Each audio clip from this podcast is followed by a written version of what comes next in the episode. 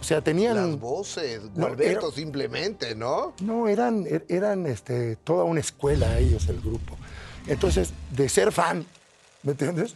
A estar ya en el grupo durante tanto tiempo y luego este, hacer grupo con Arturo y luego Benito y yo que decidimos hacer el dueto, Benito y Kiko, que estos mañosos nos decían Vinito y Coco. ¿Quién sabe por qué sería?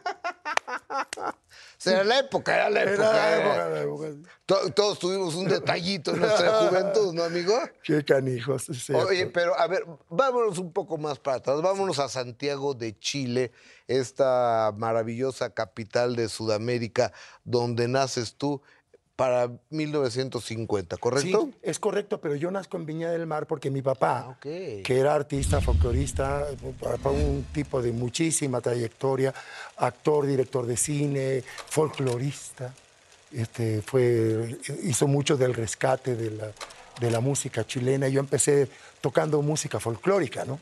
Ok. En la compañía de mi papá, de gira, en los teatros, de giras a la antigüita, como se usaba en ese momento, que no había todo lo que hay hoy, ¿no? Entonces eso ha venido evolucionando gigantescamente. Y entonces yo nazco en Viña del Mar porque mi papá trabajaba en el casino. Ok. Entonces nazco en Viña del Mar y a los 10 días y eso ya estábamos en Santiago, ¿no? Pero este, yo me crío eh, en, en el seno de una familia de artistas de segunda generación ya en Chile. El chilote, tu papá. Claro, Manzanero me hacía mucha, mucha burla con el rollo. Oye, todos quisiéramos tener un papá como el tuyo. ¿Por qué papá como el tuyo? No, imagínate, es el chilote. Manzanero. Todos quisiéramos ser tu papá. Quisiéramos ser tu papá. Porque un traguito, un traguito. Sí, sí, y, sí, y este Manzanero, que era muy chistoso, que tenía un sentido del humor. Armando Co- era lo más simpático Ah, y no. ocurrente que Ocurrente, siempre traía el chiste a flor de piel.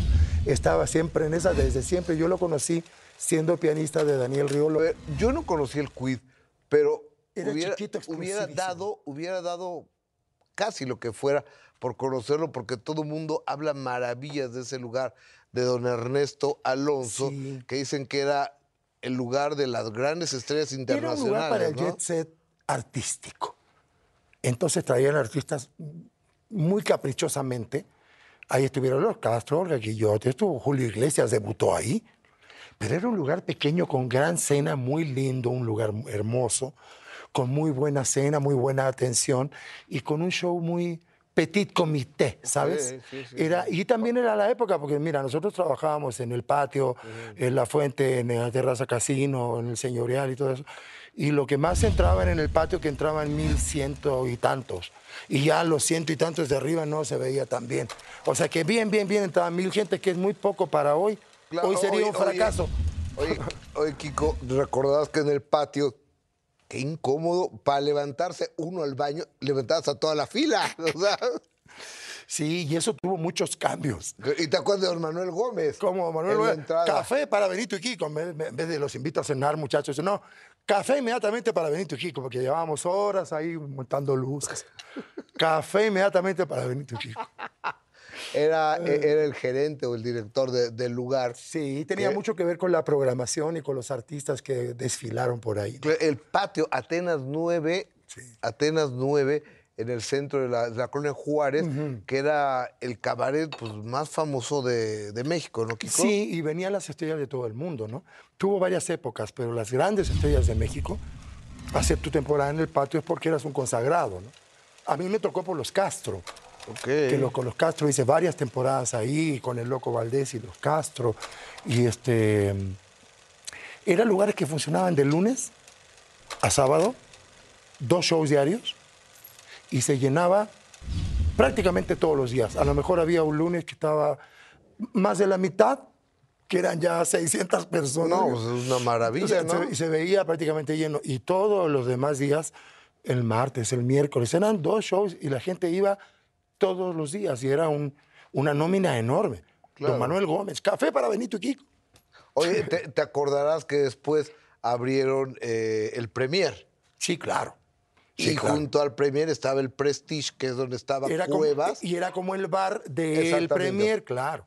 Que fue toda una época que se hizo ahí, pero ya es una época mucho más acá. Oh, mucho más acá, pero era el after, el primer after que hubo en México. ¿no? Totalmente. Ah, no, bueno, el segundo. El primero fue el Noche y Día.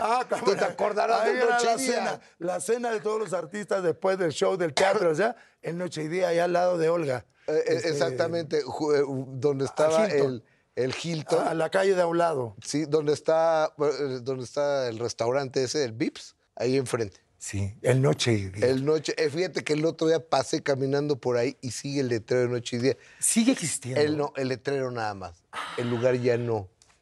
Pero era el lugar para terminar del reventón, ¿no, Ah, mi no, claro, será abierto todo el tiempo. Y había la cena y eso, y te encontrabas con todo el mundo. Que es otra cosa que hoy en día prácticamente no existe la convivencia entre los artistas, los músicos, la gente del medio, porque antes era o en Televicentro o en la disquera, o ya había mucho programa musical, que eso desapareció, ¿no? Los musicales. Y entonces ah, ah, estaba un artista en un foro y aquí estábamos grabando el otro programa y seguía otro en el foro que era musical, entonces se veía con los músicos y en la cafetería con las grandes figuras, ¿no? Yo los conocí. A todos yo empecé muy jovencito, ¿no? Yo a los 12, 13 años ya le dirigía el grupo a mi hermanita en Chile. Qué chulada. Y, y llegamos muy jovencitos aquí, todos me llevaban 8, 10, 15 años, eran más grandes todos los del medio artístico. Yo era muy jovencito. ¿tú dónde aprendiste música? Regreso, él es Kiko Campos, no sabe, bueno, sí sabe, pero la maravilla de composiciones que tiene este señor. Qué fuerte de ser ser Kiko Campos por la responsabilidad que trae.